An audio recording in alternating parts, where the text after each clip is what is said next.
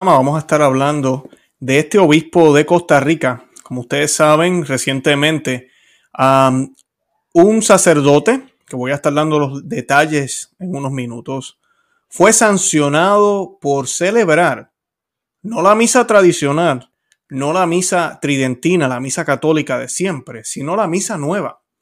Pero celebrarla en latín, por celebrarla en latín, ha sido sancionado, ha sido suspendido, no tiene parroquia. Gracias a este obispo tan brillante y iluminado por el Espíritu Santo.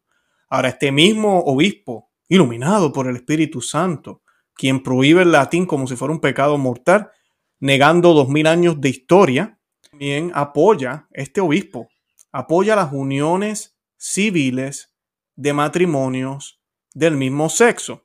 Y si usted no me cree, yo voy a estar colocando un video en unos minutos para que ustedes lo escuchen de la boca de este bendito obispo, por no decir otras palabras. Son judas, son pastores, eh, son lobos disfrazados de pastores.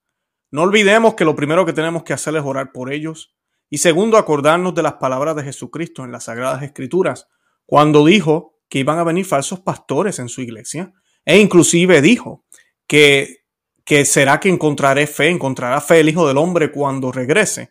¿De qué estaba hablando? No estaba hablando de las iglesias protestantes, estaba hablando de su iglesia. O sea que esto es señal de que estamos en la iglesia correcta, la iglesia del Señor, la iglesia de Cristo, fundada desde el año 33. Eh, de eso hay evidencia arqueológica, histórica y bíblica, de eso no tenemos duda. Así que de aquí no nos vamos, pero tenemos que denunciar lo que está sucediendo para que la gente no se confunda. Este va a ser el primer programa de dos programas que voy a hacer esta semana.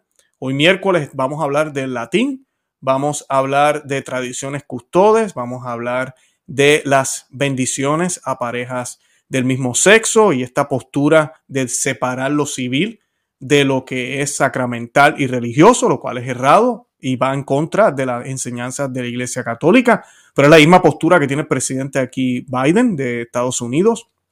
Voy a hablar de eso hoy. En el segundo programa vamos a estar hablando, el viernes vamos a estar hablando de la oración del Arcángel Miguel, la oración a San Arcángel Miguel, eh, que ha sido suspendida en una eh, diócesis o en una zona aquí en los Estados Unidos por un cardenal.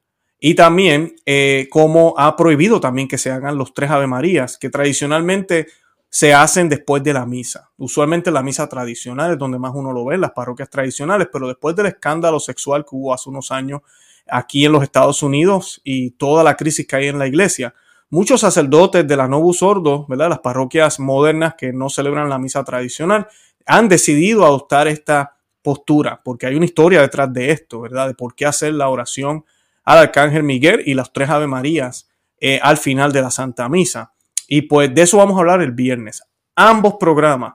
El tema es este ataque a lo que es católico, eliminar y cortar. Parece que ahora los obispos y los cardenales le dieron una tijera gigantesca y se trata de quitar todo lo que sea sagrado. Ahora, permitir todo lo que no sea sagrado, permiten los bailes, permiten las, las, cosas que van en contra de la doctrina católica, como este obispo, que lo vamos a escuchar ahora, cómo habla y celebra que el gobierno civil, ¿verdad? el gobierno de su país, esté dando derechos a las parejas del mismo sexo a poder casarse. Y él lo que dice, y habla muy claramente, es de que él se alegra, que el pueblo católico, a pesar de que cree otra cosa, debe alegrarse. Y de eso voy a estar hablando hoy en el programa. Y bueno, mañana, pues ustedes saben, mañana para mí hay dos acontecimientos importantes. Es el segundo aniversario de mi ordenación de obispo. Cumpliré mañana dos años de que el Señor me dio esta gracia, ¿no? De consagrarme a Él en este ministerio episcopal. Y también esta misión, esta responsabilidad tan grande, ¿no? Pero por su fuerza, pues aquí estoy. Y como saben, pues mañana entra también en vigor el matrimonio igualitario. Es un hecho relevante en nuestro país, ¿verdad? Bueno, pues eh, habrá manifestaciones de todo tipo, ¿no? Eh, por supuesto, ya comentamos mañana, ¿no? Quiere decir, para nosotros el matrimonio es la unión entre el varón y la mujer, pero nos alegramos de que, de que también otras parejas pues tengan derechos civiles, ¿verdad? Derechos civiles, cómo nos vamos a enojar que otras personas que también tienen algún tipo de, de vida en común, pues tengan derechos civiles, ¿no? En definitiva, pues tenemos que ser tolerantes, vivimos en una sociedad abierta, nosotros vivimos nuestra fe, profundizamos nuestra fe, pero nos alegramos de que haya pues distintos tipos de relación humana, distintos eh, caminos de familia y yo creo que allí donde, donde hay una manifestación de cariño y una manifestación de familia de alguna forma, pues allí se manifiesta Dios. Y tenemos que favorecerlo no dejar de anunciar nuestra fe, de testimoniar nuestra fe y, en definitiva, lo que creemos, ¿no? De la condición humana según Dios, de la matrimonio y la familia según Dios. Mañana comentamos un poco más. Bien, hermanos, pues les doy la bendición del Señor.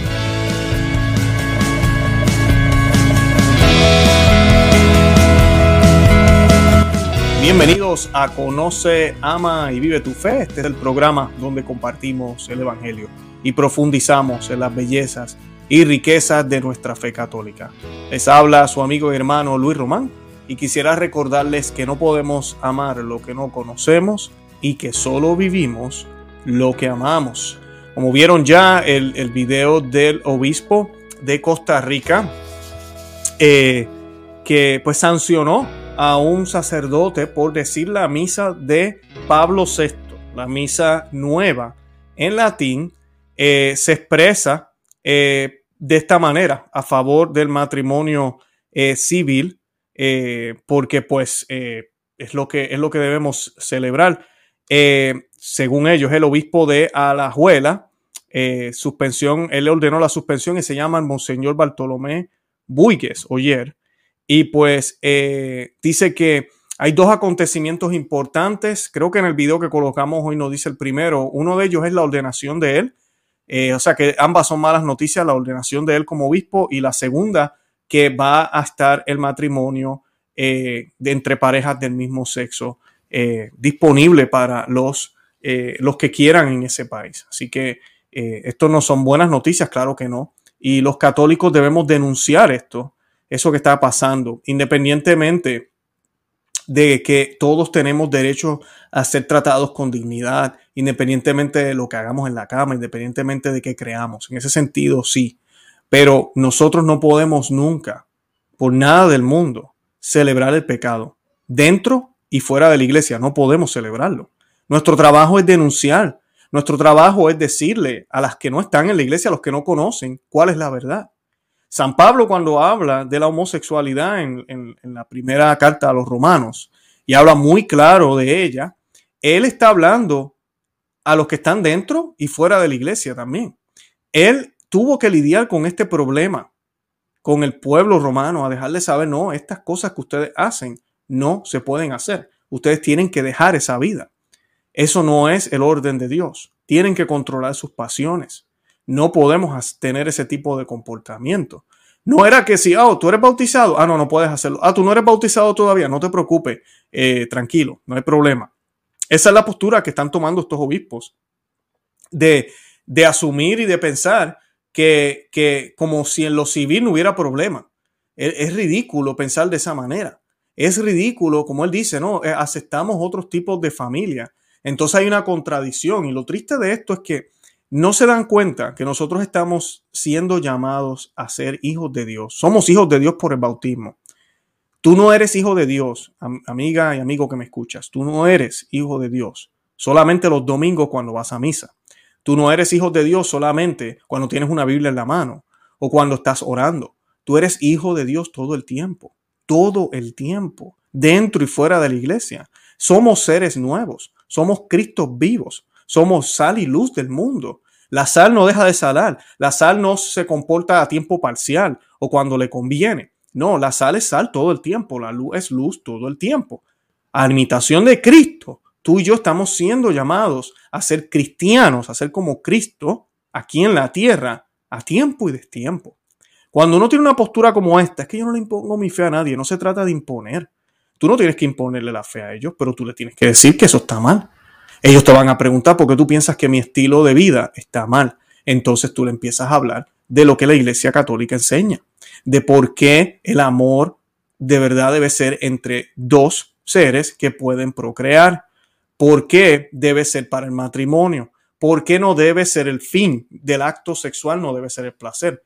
No es pecado sentir placer. No es pecado disfrutarlo y quererlo y, pensar en lo bonito que fue en el momento en que se hizo. No hay nada de malo en eso, pero debe ser por amor y debe estar abierto a la vida, nos enseña la iglesia y hace todo el sentido del mundo. Al igual que el comer. No hay nada de malo en yo disfrutarme la comida, pero yo no debo comer por comer. Yo no como simplemente por el placer, yo como porque tengo que alimentarme, porque quiero recuperar las energías perdidas. Esa es la manera correcta de verlo. Pero estos obispos lo único que piensan ahora, estos modernistas, lo único que piensan es que el pagano sea un buen pagano y el católico sea un buen católico, lo cual no tiene sentido. Entonces ahora se juntan con el mundo, coquetean con el mundo y apoyan al mundo completamente en todo lo que hacen. Eso no está bien. Eso es pecado. Eso, eso confunde. Eso crea problemas dentro y fuera de la iglesia. Y después, después dicen, ¿y por qué las iglesias están vacías? Pues porque ya no tenemos pastores. Lo que tenemos son eh, administradores de parroquias. Ese video que yo les coloqué, yo sé que la imagen se ve un poco borrosa, pero me, he dado cuenta también que ahora en las iglesias estas modernas, que hace rato que yo no voy a una, están, están tomando ahora usar el altar para dar los avisos. Me estoy dando cuenta de eso. Yo sé que tal vez en algunos países lo llevan haciendo así por mucho tiempo. El altar es sagrado.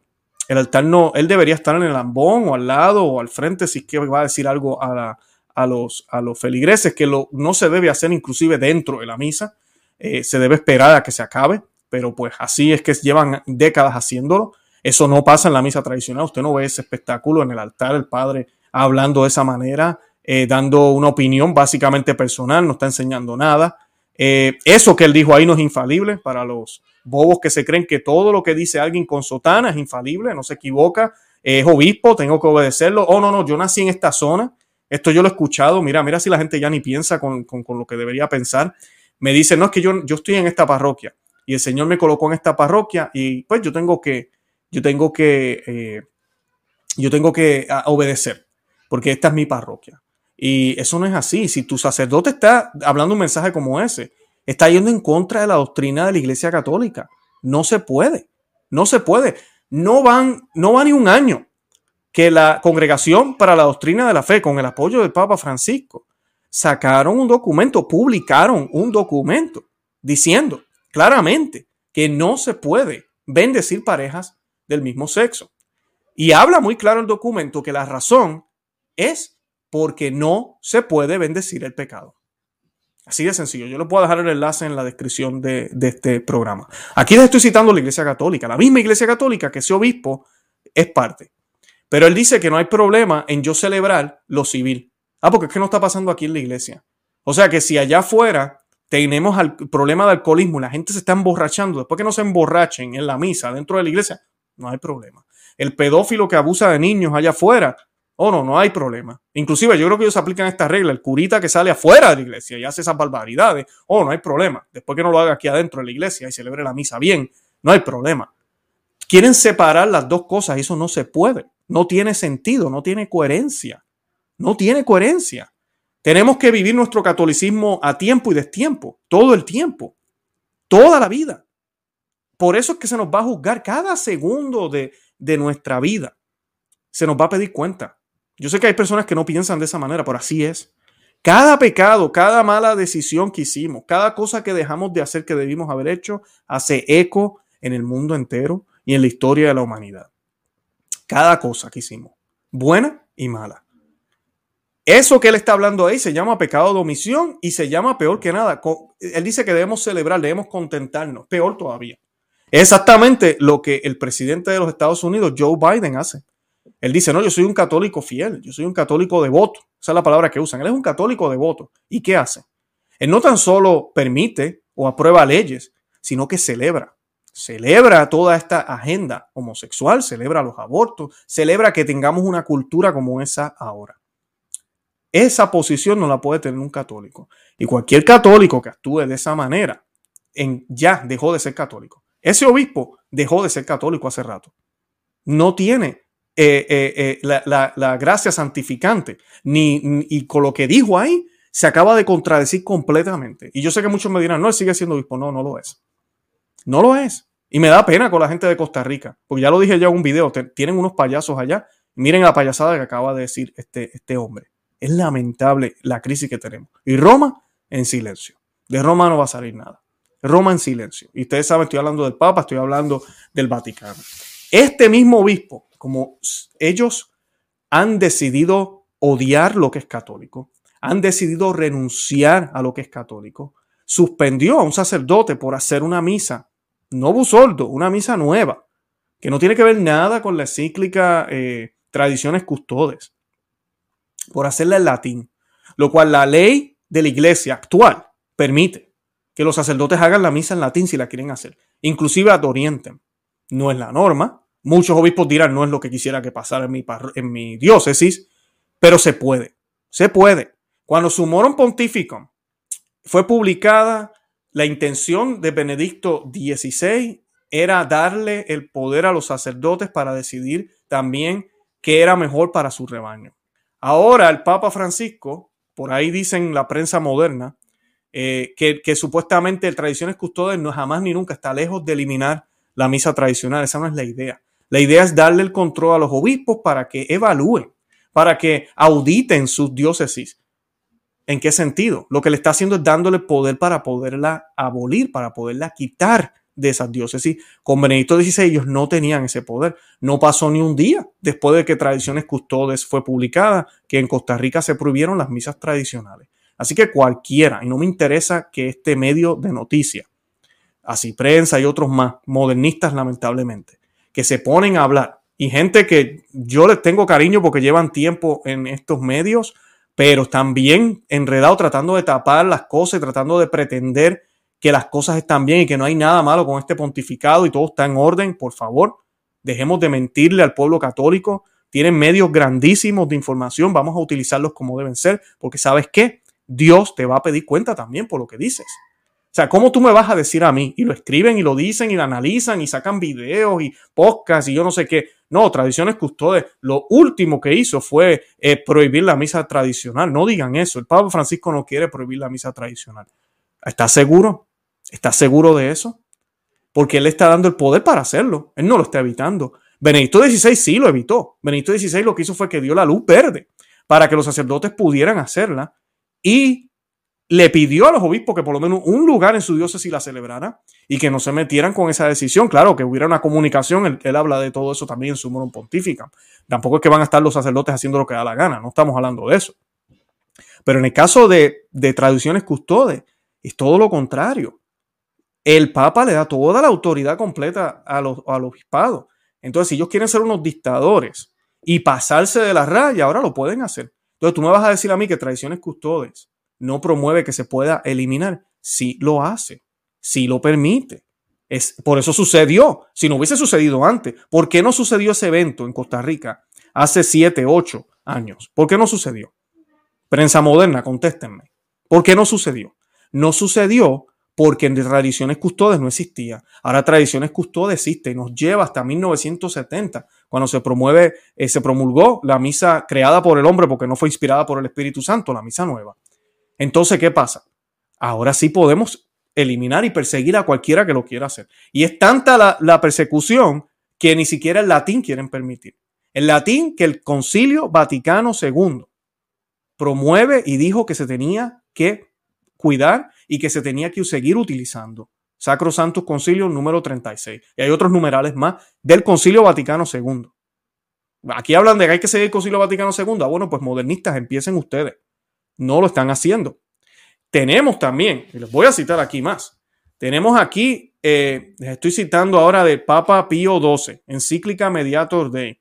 Él dice, el uso sobre el uso del latín es una señal hermosa y manifiesta y manifiesta de la unidad, así como un antídoto efectivo para cualquier eh, corrupción en la verdad doctrinal. Y eso lo sabemos. ¿Por qué? Porque el latín conserva esa traducción exacta de la liturgia. Por eso nuestro rito se llama rito latino. A mí me da gracia cuando la gente me dice, pero es que Jesús no, los apóstoles no hicieron la misa en latín. Para ahí, detente. Porque posiblemente en Roma sí se hizo. De eso hay historia. En griego había mucho griego también eh, por eso tenemos el Kyrie y el Eison, pero no me digas a mí que no. porque hay evidencia de los primeros santos, segundo y tercer siglo, donde ya se utilizaba, ya habían, estaba la misa como tal, como se conocía hasta el 1970 en latín. Así que no vengamos a decir como si el latín fuera algo que se inventaron hace poco.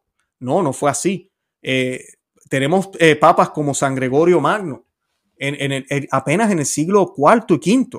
Estamos hablando ya principios todavía, canonizando o, colocando todo junto, lo que ya existía, no que empezó en ese momento, ya existía desde el primeros siglos. Él crea ese, ese canon de la misa, ese orden de la misa que nosotros conocemos, no lo crea, lo, lo, lo canoniza, porque ya existió, fue creciendo orgánicamente con el latín. Eh, esa es una.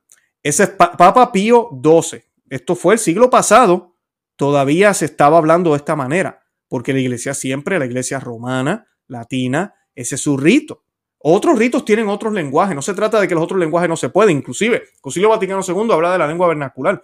Yo nunca he dicho que no se debe usar la lengua vernacular, pero destruir el latín, sacarlo por completo, eso no fue lo que pidió el concilio. El concilio no pidió eso. Si acaso las lecturas, y ahorita mismo usted va a una misa tradicional y usualmente, porque este, este es el problema, el sentido de la misa se ha perdido. Las lecturas son parte de esa ofrenda y oración. Es parte también de esa alabanza, por eso se hacen en latín, en la misa tradicional. Pero cuando viene la homilía, la mayoría de los sacerdotes que hacen leen las lecturas otra vez en lengua vernácula y se hace la homilía en lengua vernácula, por supuesto. Pero sabemos que hay una lengua que nos une. Eh, hace dos días publicamos una entrevista con misioneros desde África y yo les preguntaba a ellos, porque yo sé que ellos celebran la misa tradicional, cómo personas de África que hablan otras lenguas podían, les gustaba tanto la misa tradicional. Y una de las cosas que más le atrae a ellos es cuando se les explica, y esto es una realidad, la iglesia lo define así, ahora voy a hablar de Juan 23 también, eh, cuando se le explicaba que hay una lengua, y la lengua de la iglesia es el latín, y ahora ustedes son miembros de la iglesia, hablemos la misma lengua. Qué hermoso, ¿no? Entonces los indígenas y la gente, no indígenas, discúlpenme, los africanos, las personas de diferentes eh, regiones que nunca habían escuchado del catolicismo, dicen, wow, ahora yo soy parte de un cuerpo o de, o de una nación, ¿verdad? El pueblo de Dios inmenso que habla una sola lengua y es la lengua latina, Esa iglesia latina.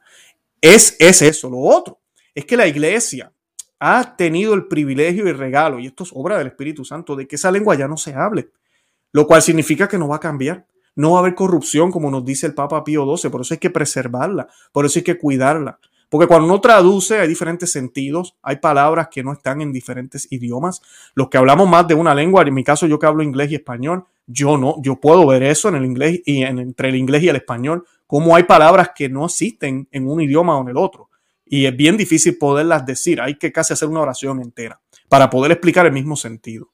Entonces, así con el latín se mantiene esa coherencia porque la misa, la misa como la conocemos en el rito romano, porque viene de la iglesia de Roma, donde la santa sede fue dada, ¿verdad?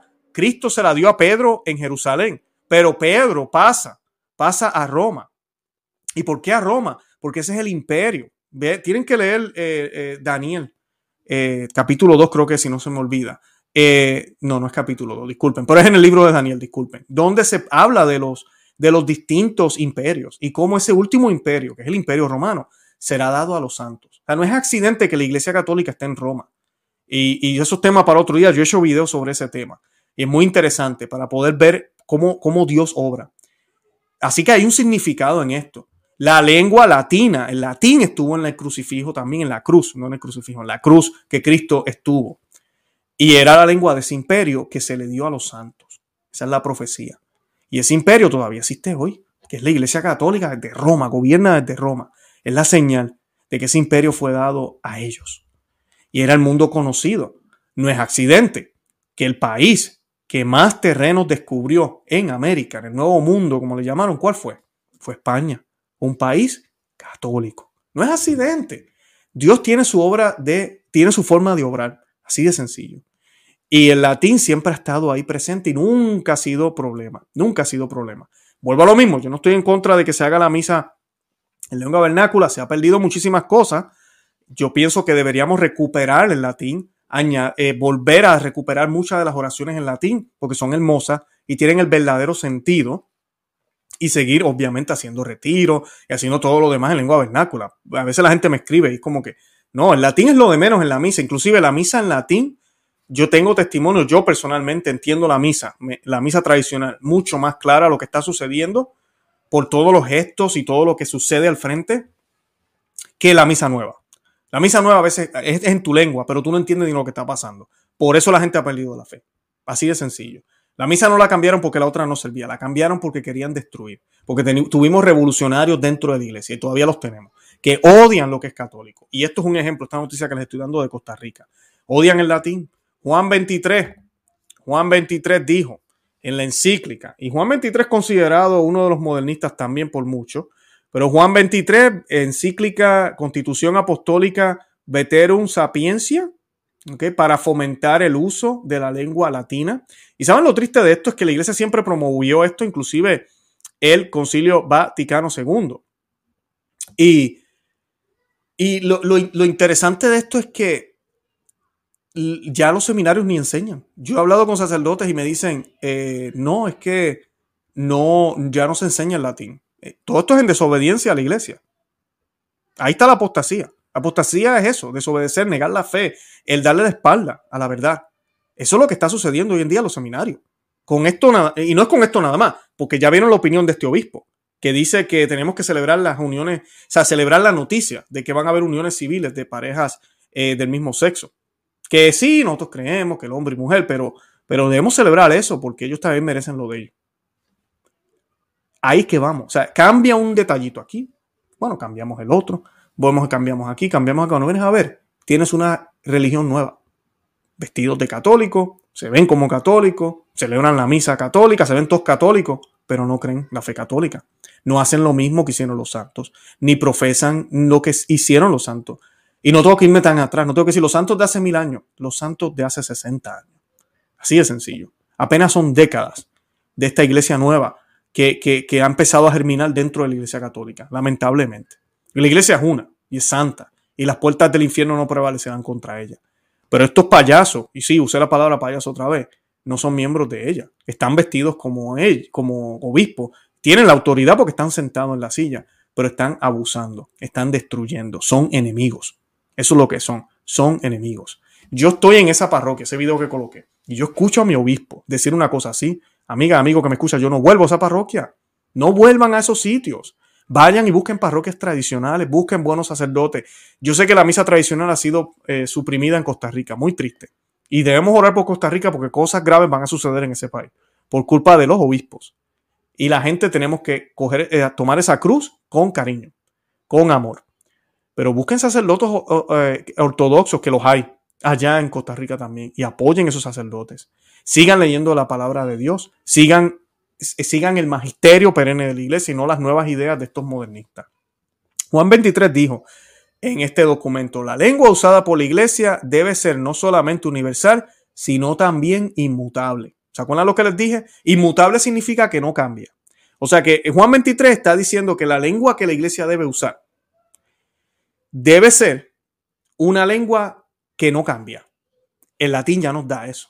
Pues si se dice, pues si se confiaran las verdades de la Iglesia Católica a alguna o a varias lenguas modernas, aunque no fuera ninguna superior a las demás, sucedería ciertamente que, siendo diversas, no aparecería claro y suficientemente preciso el sentido de tales verdades.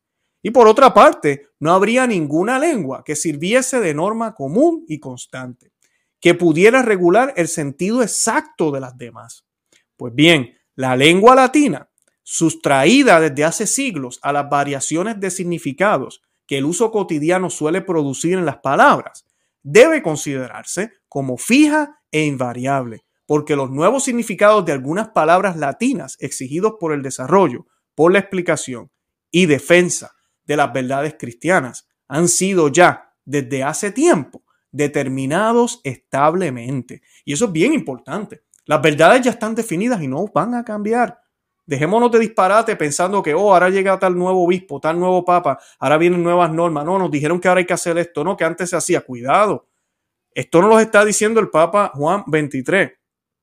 Y dice que, ah, puesto que la Iglesia Católica, al ser fundada por Cristo, supera en mucho la dignidad de los demás, de las demás sociedades humanas, es justo que no se sirve de una lengua popular, aunque sea noble y augusta. Ese es Juan 23. Juan 23 diciendo que la iglesia no debería servirse de una lengua popular, aunque sea noble y augusta. Claro, él está hablando de, en términos litúrgicos, no está hablando de que no podemos hablar ninguna otra lengua ni nada de eso, que sea pecado, pero bien, bien importante. Dice, además, la lengua latina, que podríamos llamar con razón católica, al ser consagrada por el continuo uso que ha hecho de ella la sede apostólica, madre y maestra de todas las iglesias, hay que guardarla como un tesoro de incomparable valor, una puerta que pone en contacto directo con las verdades cristianas transmitidas por la tradición. Tradición que es enseñanza oral, no son costumbres, tradición es enseñanza oral. Y con los documentos de la doctrina de la iglesia. Y finalmente, un lazo eficacísimo que une en admirable e inalterable continuidad la iglesia de hoy con la de ayer y la de mañana. Esta parte me recuerda a Benedicto XVI. Benedicto XVI cuando hablaba de la continuidad, que es bien difícil después del Concilio Vaticano II en muchísimas ideas, pero él hablaba de eso, él decía que la liturgia tenía que compartir esos elementos que fue en el pasado. Cuando él hablaba de su moron pontífico, ¿verdad? Él decía, lo que era sagrado antes tiene que ser sagrado ahora. No podemos decir que no lo es. Eh, lamentablemente, el Papa Francisco está diciendo todo lo contrario. Es la realidad. No se dejen llevar por otros medios que se ponen a decir que no pasa nada.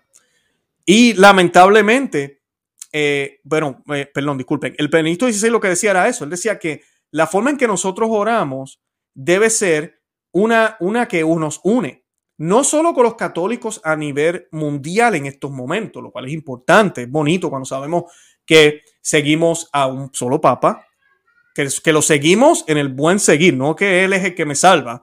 Cristo es quien me salve, a Cristo yo le debo obediencia completa. Él es el sucesor de Pedro, pero tenemos que estar en comunión con Él, aunque no estemos de acuerdo en muchas cosas, aunque, porque es un hombre, eh, pero debemos estar en comunión con Él. Es como cuando estamos con una pareja y lamentablemente esa pareja, esa esposa o esposo, tiene algún problema. Y cuando digo problema, qué sé yo, alcoholismo, algún tipo de pecado, mira, yo le soy fiel yo sigo con él. Yo lo apoyo en todo lo que pueda, pero yo no lo voy a apoyar en ese alcoholismo. Yo tengo que ayudarlo a salir de ahí con mis oraciones, mis actitudes. Exactamente lo que pasa con el Papa y ha pasado con otros papas. Tenemos situaciones ahorita mismo en Roma, no hay duda de eso, extraordinarias, donde se nos está predicando otro evangelio. Pues entonces nosotros tenemos que seguir fieles a Roma. No podemos separarnos de la silla de Pedro. No podemos. Pero esa silla tiene que ser salvaguardada por todos, pero más aún por quien la ocupa. Entonces tenemos que orar por él, porque cuando vemos rechazo de tradiciones, cuando vemos cosas que se hacen ahora desde allá que van y son contrarias a otros papados, pues entonces tenemos un problema. Y eso es lo que estamos viendo aquí, el contraste entre Benedicto XVI, Francisco, eh, Francisco Juan Pablo II, Francisco y esta encíclica, Francisco, y bueno, yo puedo seguir. Lamentablemente, el Papa Francisco ha contradecido muchas cosas. Y es lo que dice el Juan 23 aquí, es muy claro, dice con la de ayer y la de mañana. Esa iglesia debe ser la misma y debe haber una continuidad. Continuidad, no cambio o innovación, no, o evolución, continuidad.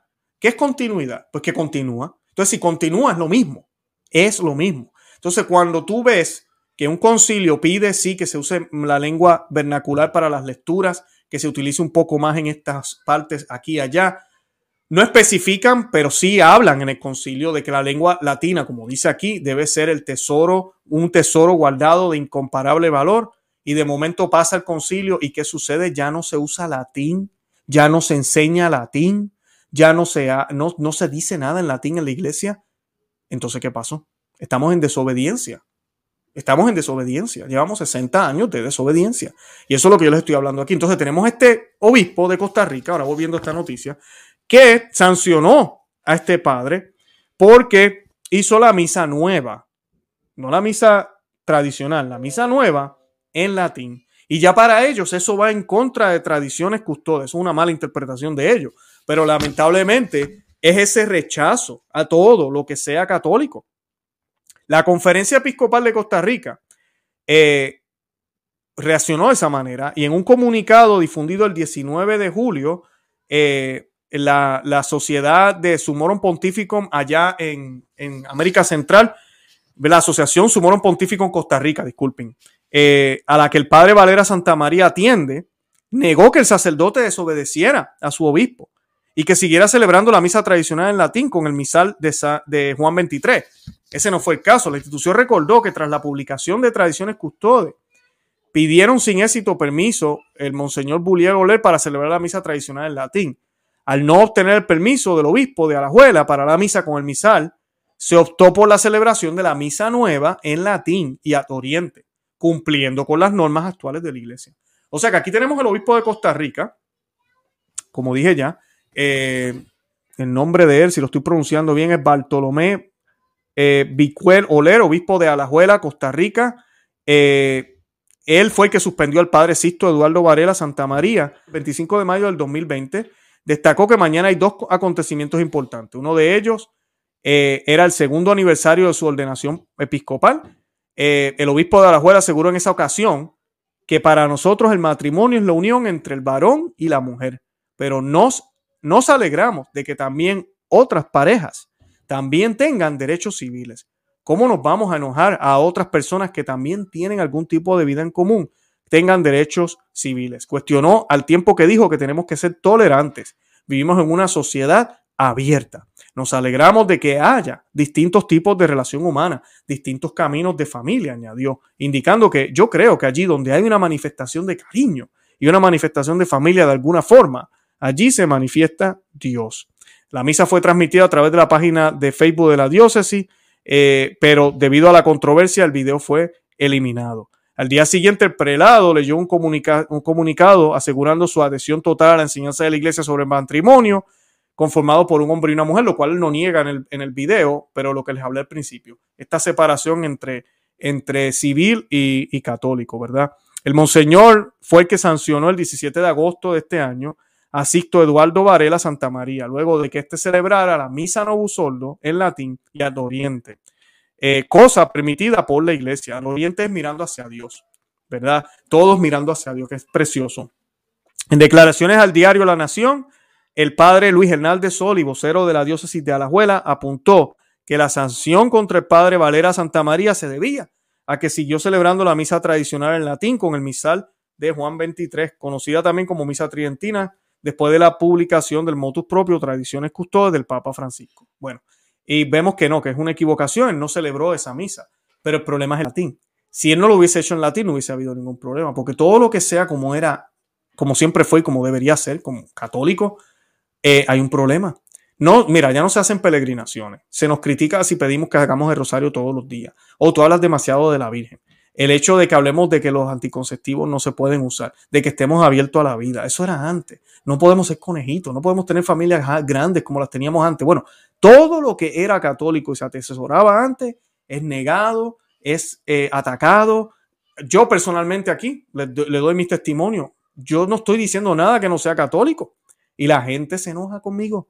La gente dice que yo soy un fanático. La gente dice que los católicos se enojan de que yo les hable de, lo que es ser católico. Les leo el catecismo de la Iglesia Católica. Les leo el Vaticano, el Concilio Vaticano II. Les leí hoy dos comentarios. Una eh, eh, encíclica y del Papa Pío XII, también Mediator Day. Les enseñé o les hablé de este documento que es precioso. Eh, de verdad que es muy, muy bueno. El de el de la, el, se llama eh, Veterum Sapiencia de Juan 23 para fomentar el estudio de la lengua latina. Y pues que de por sí, miren lo que dice aquí, dice, de hecho, la lengua latina por su naturaleza se adapta perfectamente para promover toda forma de cultura en todos los pueblos. No suscita envidias, se muestra imparcial con todos, no es privilegio de nada y es de nadie, disculpen, y es bien aceptada por todos. No se puede olvidar que la lengua latina tiene una estructura noble y característica, un estilo conciso, diverso, armonioso, lleno de majestad y dignidad, que contribuye de una manera singular a la claridad y a la solemnidad. Yo hablo de esa manera, como está hablando aquí Juan 23, que ya ha sido declarado santo por la iglesia, y la gente se enoja. Yo lo estoy leyendo aquí de Juan 23. Modernista, no sé qué estás haciendo ahorita mismo. Posiblemente te estás derritiendo, estás botando humo, no puedes creerlo. Que Juan 23 haya hablado de esta forma porque el Papa de ahora jamás va a hablar, va a hablar de esa forma del latín. Para nada. Para nada.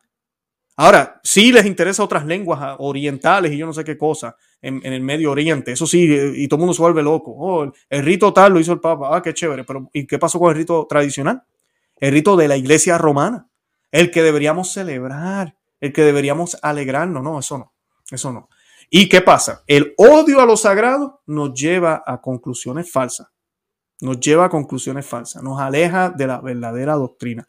No estoy diciendo que el latín nos, el no amar el latín nos aleja, pero el renegar de lo que es católico, el odiar lo que es católico, el pensar que lo que era antes ya no es ahora y ahora estamos mejor, que antes la iglesia era muy rígida, eso es blasfemia contra nuestra madre, la iglesia católica, cuando la gente piensa de esa forma. Y buscan excusas. Oh, no, es que en el tiempo de la colonización obligamos a los indígenas. En el tiempo de Lutero era verdad, era una corrupción. Entonces, ponemos en los altares, en vez de a Cristo, al enemigo. Lutero está en el altar. Los indígenas que creían en paganismo y se comían y se mataban entre ellos mismos, no, ellos estaban bien. Lutero estaba bien. La Revolución Francesa estaba bien, porque es que el rey, imagínate, no, estaba bien. Eh, eh, todo estaba bien. Y ahorita es exactamente lo mismo. No, ahora el Papa, no, el Papa sí, es verdad, pareciera que está contradiciendo lo que, lo que, lo que se decía antes, pero es que es necesario. La iglesia ahora está en otra etapa. La iglesia ya no está para regañar, la iglesia ya no está para, decirle al mundo qué está bien o qué está mal, la iglesia está para acompañar, dialogar y cada cual que vaya por su camino hacia Dios, porque Dios nos ama a todos. Todos somos hijos de Dios, sin estar bautizados. Todos somos hijos de Dios. A eso hemos llegado. Entonces caemos en el error. Caemos en el error cuando rechazamos esa fe que nos dejaron nuestros abuelos, que nos dejaron los santos, que nos dejó y que está ahí todavía presente y viva, más viva que nunca la Iglesia Católica, que es, que es el depósito, es parte del depósito de fe que, que dejó Cristo, que le dejó a sus apóstoles. Porque no olvidemos, no todo está en la Biblia. Nosotros los católicos creemos en tradición, Biblia y magisterio. Y nos dice el Concilio Vaticano II también, Dei Verbum, que la tradición y la Biblia están igualitas. La, tradición oral. ¿Y qué es la tradición oral? Bueno, la liturgia, todo lo que creemos. Hay muchísimas cosas que no están en la Biblia. Por ejemplo, los nombres de los padres de, la Virgen María, que hasta los luteranos los reconocen como santos, no están en la Biblia. No todo está en la Biblia. Hay muchísimas cosas que no están ahí, pero que tienen sentido y que se pueden soportar o, o como diría yo, explicar a través de las escrituras también, porque de la tradición es que sale la Biblia. Yo siempre hago la pregunta a la gente, ¿qué vino primero, la Biblia o la iglesia? La iglesia. La iglesia existía antes. La iglesia es la responsable de que tengamos la Biblia hoy. Y la iglesia fue la que escogió los libros, con mucho cuidado, inspirada por el Espíritu Santo, asegurándose de que tenían sucesión apostólica, que los autores eran apostólicos, estaban cerca de los apóstoles, que eran utilizados, que tenían eh, aceptación por la mayoría de los pueblos, que tenían, no contradecía nada de lo enseñado, ¿Cómo, ellos pudieron utilizar ese criterio si la Biblia no estaba todavía? Pues porque había una tradición. Había una tradición. Y si un libro me hablaba de otra cosa, que todos nos vamos a salvar y nadie va para el infierno, no, ese libro no puede estar incluido. Así la iglesia, inspirada por el Espíritu Santo, toma esa decisión y ya para el cuarto, quinto siglo, más o menos, ya está todo eh, puesto. Y no es hasta el Concilio de Trento que se canoniza finalmente, pero ya estaba la Biblia, ya eh, se podría decir también canonizada en cierto sentido, pero ya firmemente por culpa de Lutero y sus cambios que empezó a hacerle a la Biblia, el Concilio de Trento tuvo que poner el pie firme, que es lo mismo que sucede con la misa tradicional, por eso se dice misa tridentina, porque ya ellos empiezan a celebrar su misa, que es casi como la misa nueva de nosotros ahora, comunión en la mano, lengua vernacular, mirando al pueblo, entonces ellos dicen, no, para tu momento, eso no es católico, y entonces la iglesia se pronuncia. Lamentablemente 500 años después nos hemos vuelto luteranos, pero ahí vamos. Eso, esto no ha terminado y sabemos que al final las puertas del infierno no prevalecerán contra ella, pero hay muchos enemigos infiltrados dentro de la Iglesia Católica. Así que tenemos que orar por todo lo que está sucediendo. Oremos por estos obispos, que si lo vuelvo y lo digo otra vez, son unos payasos. Estos obispos de Costa Rica son unos payasos. Y yo estoy orando mucho, mucho por Costa Rica, eh, porque es triste lo que está pasando allá. Pero yo sé que el Señor, a los que se mantengan fieles con amor y caridad, oremos por estos obispos, eh, apoyen a los sacerdotes fieles eh, y luchen. Yo sé que van a venir bendiciones, pero el Señor está enojadísimo, enojadísimo con estos pastores. Para terminar, yo quiero que hagamos un Padre Nuestro, un Ave María, un Gloria, lo vamos a hacer en latín, para que el Señor eh, bendiga a estos pastores, los proteja y pues los ayude. También lo vamos a hacer por el Papa Francisco y lo vamos a hacer por cada uno de ustedes que está aquí en el programa hoy. Y esta oración la hacemos in nomini Patris et Fili Spiritus Santi. Amén. Pater noster, qui es in celis, sanctificetur nomen tuum, avenia regnum tuum, fiat voluntas tua, sicut in cielo et in terra. Pane nostrum quotidiano da nobis hodie, et tenite nobis debita nostra, sicut et nos dimitimus debitoribus nostris, endenos en tucas en tentazione, se libranos lo malo. Amen. Ave Maria, gratia plena, Dominus tecum, benedicta tu mulieribus, et benedictus fructus ventris tui, Iesus. Santa Maria, Mater Dei, ora pro nobis peccatoribus, nunc et hora mortis nostra. Amen. Gloria Patri et Filii et Spiritus Sancto, sicut erat in principio et nunc et semper et in saecula saeculorum. Amen. In nomine Patris et Filii et Spiritus Sancto. Amén. Bueno, bendito sea Dios. Yo todavía estoy aprendiendo eh, latín también, así que les pido disculpas. Muchos de ustedes me escriben con correcciones. Les agradezco eh, esa corrección del hermano. Gracias por eso. Seguimos aprendiendo. Eh, yo sé que el padre Olivera en su canal está promoviendo un curso. Se los recomiendo. mi esposa lo está tomando. Yo también he estado viendo un poquito de eso. además de eso, también creo que el doctor Taylor Marshall, los que lo siguen a él, si usted sabe un poco de inglés, tiene también unos videos latín es latín, así que si usted no sabe mucho inglés, tiene un video de la Ave María, del Padre Nuestro, para ir aprendiendo poco a poco esa lengua y no tengan miedo, es algo bonito el poderlo aprender, pero lo más importante para poderlo aprender mejor es buscar un lugar, una parroquia tradicional.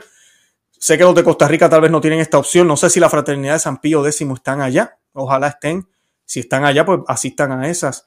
Eh, pero pues si no están allá, pues, pues no sé, ¿verdad? En, donde usted esté en el mundo, pues trate de buscar un lugar eh, donde sea tradicional, donde se esté haciendo la misa tradicional en latín, es muy bueno y van a aprender muchísimo. Yo los invito a que se suscriban aquí al canal, a conocer, ama y vive tu fe. También estamos en Perspectiva Católica con Luis Román, para que no se pierdan todos los programas que hemos hecho. Tenemos allá una descarga sobre el piquetiazo. Así que pues vayan y busquen el canal Perspectiva Católica con Luis Román para que no se pierdan ese video.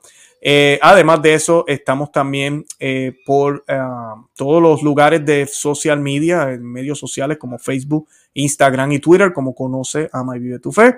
También los invito a que se hagan miembros cristeros. Es un ejército que estamos desarrollando aquí en Conoce, Ama y Vive tu Fe. Los detalles están en la descripción de este programa. También hay un botón que dice Join.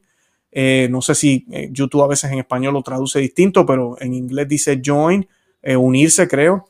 Eh, usted le da ese botón, va a ver los detalles, hay contenido exclusivo para ustedes, también los que están en Patreon, que nos apoyan de esa manera, eh, tienen acceso a este contenido. De verdad que les agradezco el apoyo, no se pierdan las entrevistas. Eh, yo sé que a muchos de ustedes les gusta verme hablando de estos temas controversiales, pero las entrevistas, si usted quiere aprender de teología, filosofía, nuestra fe católica, las entrevistas que nosotros tenemos en Conoce, Ama y Vive tu Fe son formidables. Hemos tenido obispos, cardenales, sacerdotes, predicadores, laicos, hemos tenido de todo.